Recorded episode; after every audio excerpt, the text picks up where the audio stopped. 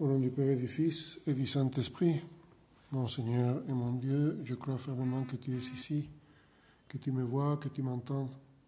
Je t'adore avec profonde révérence. Je te demande le pardon de mes péchés et la grâce de faire avec profit ce moment de prière. Ma Mère Immaculée, Saint Joseph, mon Père et Seigneur, mon ange gardien, intercédez pour moi. Dans plusieurs pays du monde, Jeudi passé, on a fêté l'ascension du Seigneur au ciel. Dans d'autres endroits, ce sera ce dimanche qu'on va commémorer le Seigneur qui monte au ciel. Comme il avait rappelé aux disciples, lorsque je m'en serai allé et que je vous aurai préparé une place, je reviendrai et je vous prendrai avec moi, afin que là où je suis, vous y soyez aussi le Seigneur qui monte au ciel et qui nous rappelle qu'il va nous préparer une place. Il y a une chose qui est très évidente, nous le voyons avec cette pandémie du coronavirus, mais nous le voyons tous les jours devant tant de deuil. Nous allons mourir et l'unique chose définitive, ce qui en vaut vraiment la peine, c'est d'arriver à la maison du Père, où Jésus-Christ est allé nous préparer une demeure. Tandis que les apôtres le regardaient, dit l'Évangile, il s'éleva et une nuée vint le soustraire à leurs yeux. Jésus est parti. Mais nous savons très bien qu'il a voulu rester avec nous et que même s'il est parti, nous pouvons le voir. Nous pouvons entrer dans son intimité parce qu'il est resté avec nous.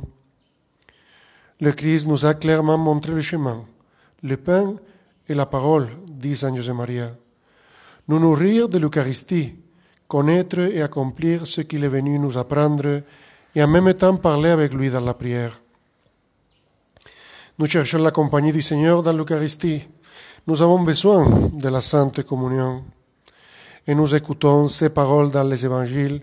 Et comme avant de monter au ciel, il disait aux apôtres, Tout pouvoir m'a été donné au ciel et sur la terre. Allez, de toutes les nations, faites des disciples. Le pape François commentait ce passage aux jeunes lors d'une journée mondiale de la jeunesse. Allez et de toutes les nations faites des disciples. Jésus t'appelle à être disciple en mission. Aujourd'hui, à la lumière de la parole de Dieu que nous avons entendue, que nous dit le Seigneur? Que nous dit le Seigneur? Allez. Nous avons tous la foi. Nous l'avons reçue par nos parents, grâce à quel ami, quand on était petit ou déjà dans la jeunesse ou dans la vie adulte. Peut-être notre foi a été dans quelques moments de notre vie un peu cachée.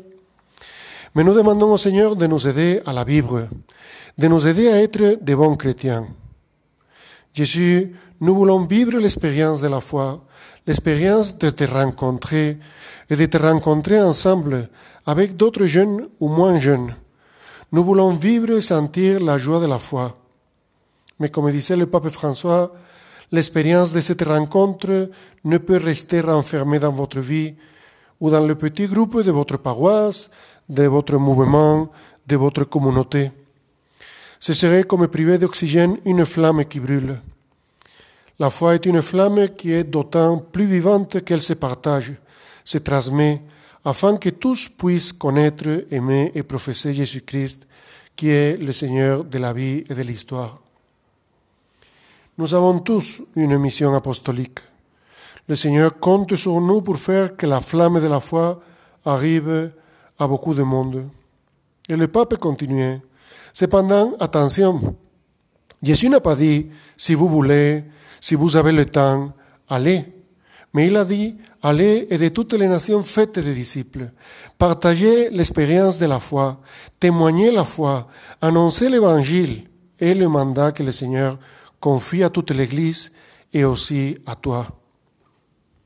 Le Seigneur n'a pas seulement parlé aux apôtres dans ces moments de l'ascension, mais à nous tous. Et ce qu'il nous a dit, allez, faites des disciples, dit le pape, c'est un commandement qui ne vient pas d'un désir de domination, d'un désir de pouvoir, mais de la force de l'amour, du fait que Jésus en premier est venu parmi nous et ne nous a pas donné quelque chose de lui, mais il nous a donné lui-même tout entier.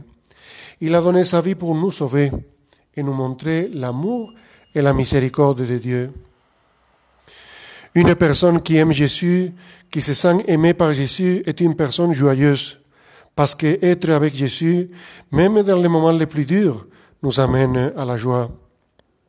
Comme Saint Paul, qui avait beaucoup souffert, comme nous lisons dans les actes des apôtres et dans ses lettres.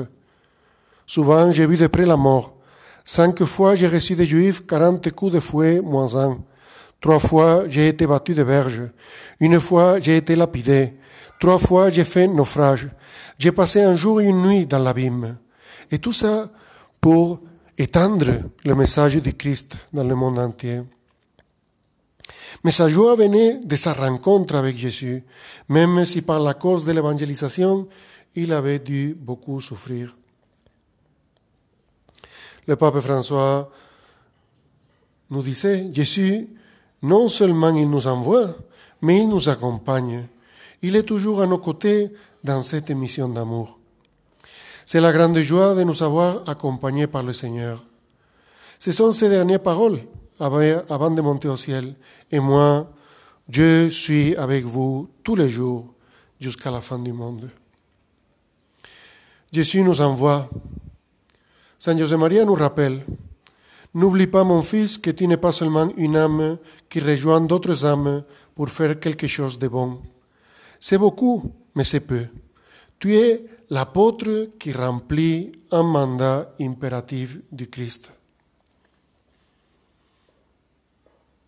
Et le pape François nous demande, où nous envoie Jésus? Il n'y a pas de frontières, il n'y a pas de limites. Il nous envoie à tous. L'évangile est pour tous et non pour quelques-uns. Il n'est pas seulement pour ceux qui semblent plus, plus proches, plus réceptifs, plus accueillants. Il est pour tous. N'ayez pas peur d'aller et de porter le Christ en tout milieu, jusqu'aux périphéries existentielles, également à celui qui semble plus loin, plus indifférent. Le Seigneur est à la recherche de tous. Il veut que tous sentent la chaleur de sa miséricorde et de son amour. Mais nous pouvons nous demander, mais ça c'est très bien pour les missionnaires, pour les prêtres, mais moi, comment je peux faire? Je te conseille de commencer ton évangélisation pour ceux qui sont autour de toi, ta famille, tes amis, tes camarades d'université ou tes collègues de travail. Ce sont eux d'abord qui doivent connaître le Christ et recevoir son message. Et tu peux te demander, mais monsieur l'abbé, et comment on fait cela? Bon, d'abord avec ta vie cohérente, une vie chrétienne qui se montre normalement en toi. Comme disait Saint José Maria, Dieu veuille que ton comportement et tes conversations fussent tels que l'on peut dire en te voyant ou en t'écoutant parler. Voilà quelqu'un qui lit la vie du Christ. Voilà un chrétien. L'exemple est d'abord la première façon d'évangéliser. Quelqu'un qui se présente comme chrétien, qui va à la messe ou à une activité en paroisse, mais après il est désagréable ou violent avec les siens, désobéissant avec ses parents ou désagréable avec le conjoint ou les enfants, quelqu'un qui est corrompu ou voleur, quelqu'un qui se met toujours en colère, quelqu'un qui est un mauvais travailleur, qui traite mal les clients ou les collègues. Il peut s'appeler chrétien, mais il ne mérite pas ce nom. En revanche, la personne qui travaille bien, qui est servicielle, qui aide les autres sans demander rien, qui est affectueux, qui se préoccupe des problèmes d'autrui, qui obéit ses parents, qui aide son conjoint, qui prie à la maison. C'est cela l'exemple à donner. L'amour de Dieu et le sel pour les âmes, tu dois les communiquer à d'autres, pour qu'à leur tour, ils transmettent la flamme plus loin à d'autres, encore plus nombreux, qui forment un troisième cercle et chacun de ceux-ci à ses collègues de travail. Il t'en faut des calories spirituelles. Quelle responsabilité si tu te refroidissais. Et, je ne veux pas y penser, quel horrible crime si tu donnais le mauvais exemple. Et avec l'exemple, la parole. Saint José Maria expliquait qu'il y a un apostolat très efficace, l'apostolat d'amitié et confidence. Avec un ami, on parle de tout et de rien, Et on peut arriver facilement à la confidence. Il disait, ces propos glissés à point nommé dans l'oreille de l'ami qui hésite, cette conversation capable de l'orienter que tu as su provoquer opportunément, ce conseil qui améliorera son travail universitaire et la discrète indiscrétion qui te pousse à lui suggérer des horizons insoupçonnés de générosité. Tout cela, c'est l'apostolat de la confidence.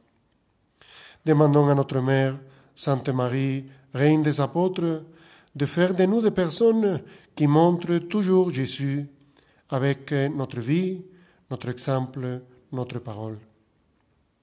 Je te remercie, mon Dieu, de bonnes résolutions, des actes d'amour et des inspirations que tu m'as communiqués dans cette méditation. Je te demande de m'aider à les mettre en pratique. Ma Mère Immaculée, Saint Joseph, mon Père et Seigneur, mon ange gardien, intercédez pour moi.